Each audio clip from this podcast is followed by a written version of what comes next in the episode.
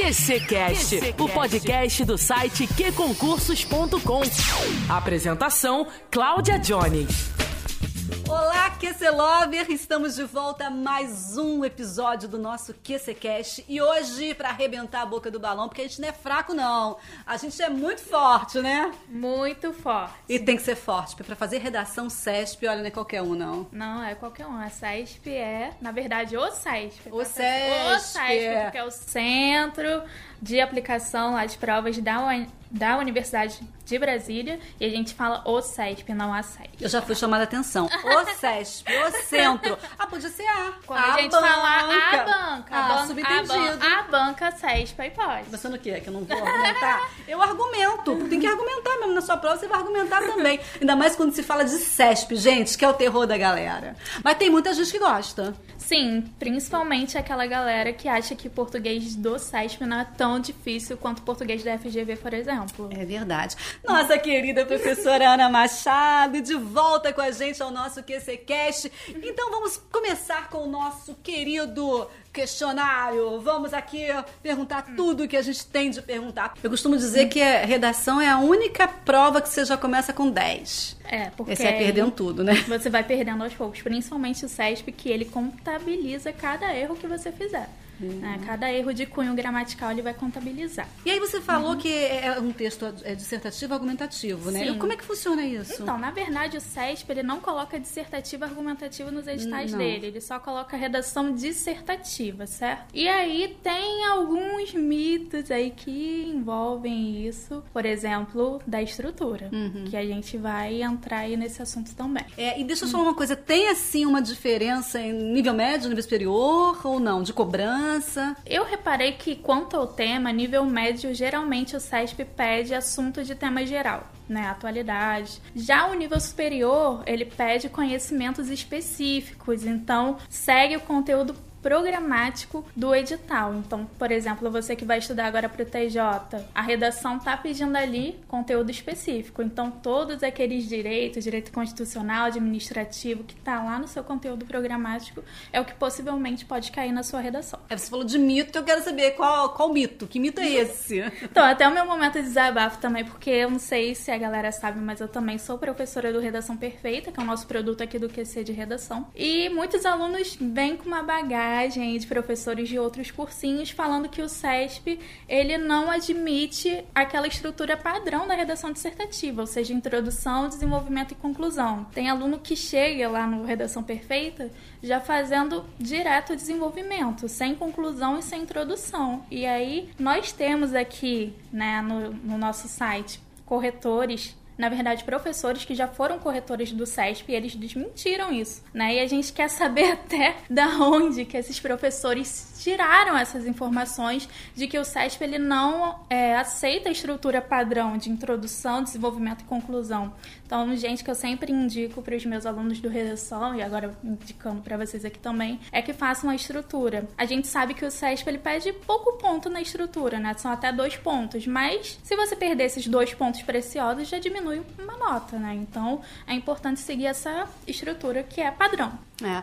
E deixa eu te é, Sabe aquela receitinha de bolo que a gente aprende nos cursinhos? Olha, eu me lembro de cursinho que não é nem época de, de- de online ainda. Era assim. É, é, é notório que sabemos que. Aquelas receitinhas de bolo. Funciona isso? Olha, eu indico essas rece- receitas de bolo para quem tá começando a estudar redação, mas, por exemplo, esses concursos que o CESP ele organiza são concursos grandes em que os alunos já têm aí uma boa experiência de estudo. Então, não usem essas receitinhas, porque o que acontece? Essas receitinhas, você tá usando, seu coleguinha também vai usar, então vai virar o quê? Um senso comum. A gente, corretor ali vai pegar várias redações com o mesmo início, com o mesmo final, então não vai ser bom. É bom o quê? Você inovar. A redação é para você ser inovador. Você acha que tem a subjetividade? Sim, sempre tem, né? Sempre tem, né? Sempre tem. Mesmo quando o CESP não coloca lá dissertação argumentativa, mas sempre tem uma subjetividade ali. E qual é o grande diferencial dessa banca?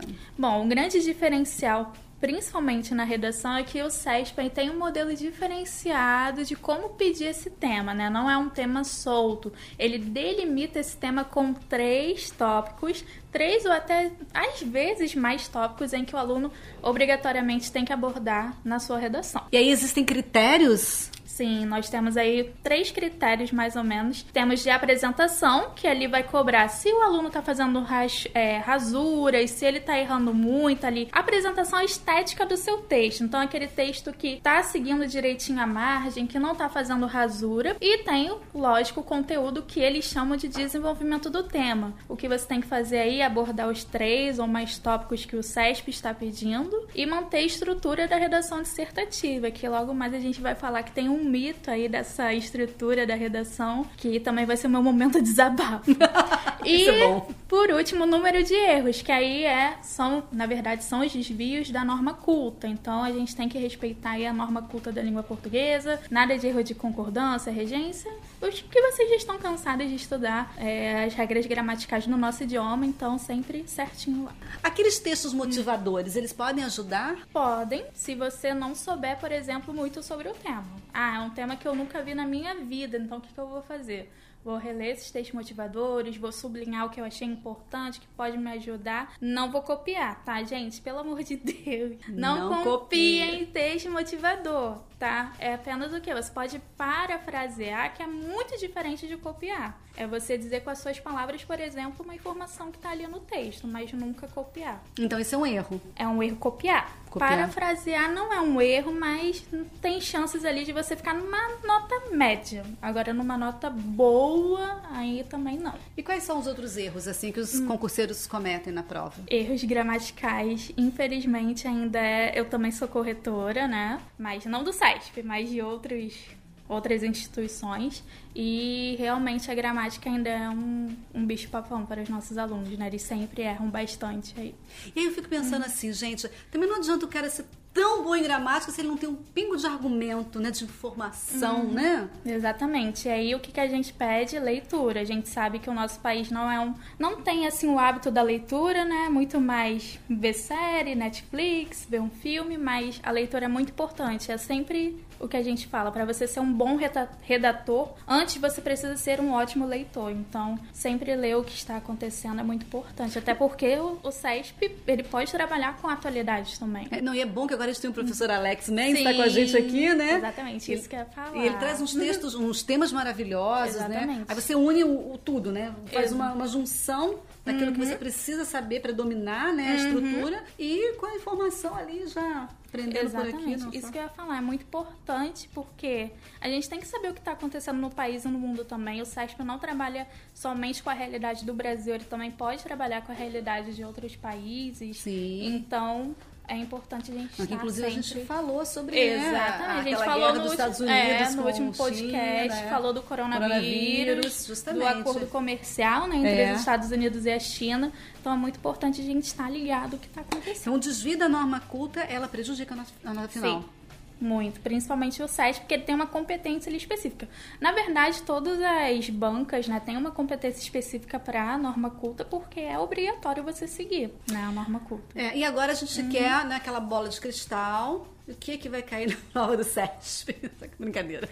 É mas, a gente, mas a gente pode ter mais ou menos uma noção quando cobra tema geral, o que mais uhum. ou menos como a gente vai nortear, o que, que vai cobrar com tantos acontecimentos aí uhum. pelo país, o que, que pode cobrar? Então, aí eu também dou a dica de você estudar o seu edital. Por exemplo, a Polícia Civil, ela tá muito mais para um tema voltado para a segurança pública, por exemplo. Então é bom você procurar textos que retratem esse assunto.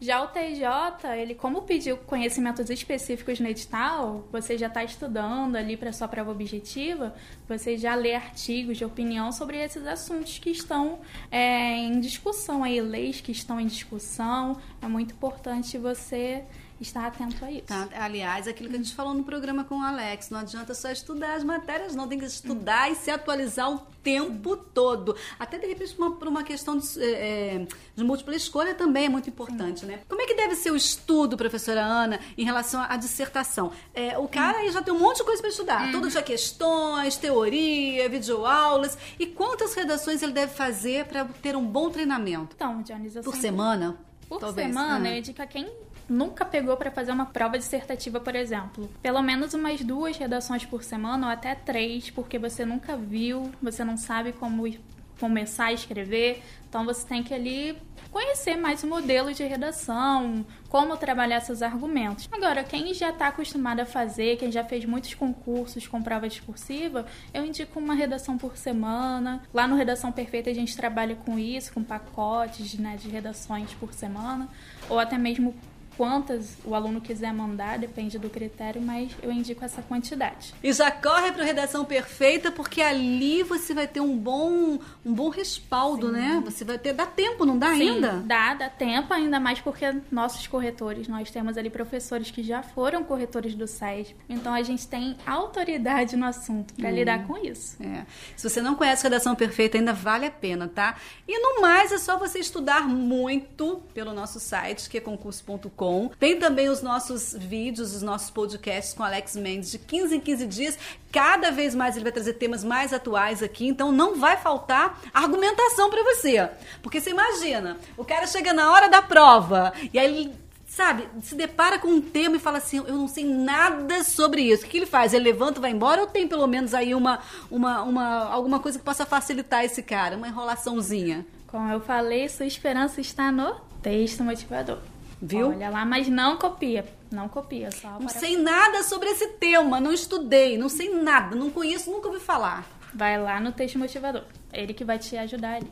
É isso, né? É Acho isso. que nós falamos tudo, né? Acho que sim. Nosso podcast maravilhoso, como sempre. Nosso QCCast lindo, sempre aqui acolhendo você, as suas sugestões. Tem mais sugestão? Então manda pra gente que a gente vai amar, né, professora? Vou amar muito, principalmente aí de outras bancas que vocês têm dificuldade. Então manda pra gente. É, a gente quer saber o que, que você acha. QCCast vai ficando por aqui esse episódio, mas ó, sexta-feira eu venho com a Nara Boechat. Ela sabe tudo o que tá acontecendo e eu venho só no encalço dela aqui. Então, sexta-feira, aquele resumão super especial para você aí. E olha, qualquer momento, dá um cutucão na gente. A gente quer saber o que, que você pensa, o que, que você tá achando, quais são as suas sugestões, porque isso é bom demais pra gente. Beijo pra você, bons estudos e até a próxima. E Ana volta com a gente, né, Ana? Volto, sou convidada especial. estou E não sempre se aqui. esqueça, olha, você pode estudar pelo app qconcursos.com, simples, onde você estiver, quando você quiser, olha, em qualquer lugar. Não se esqueça, estude pelo app, estude pelo site, mas fique com a gente sempre. Até o próximo episódio. Tchau.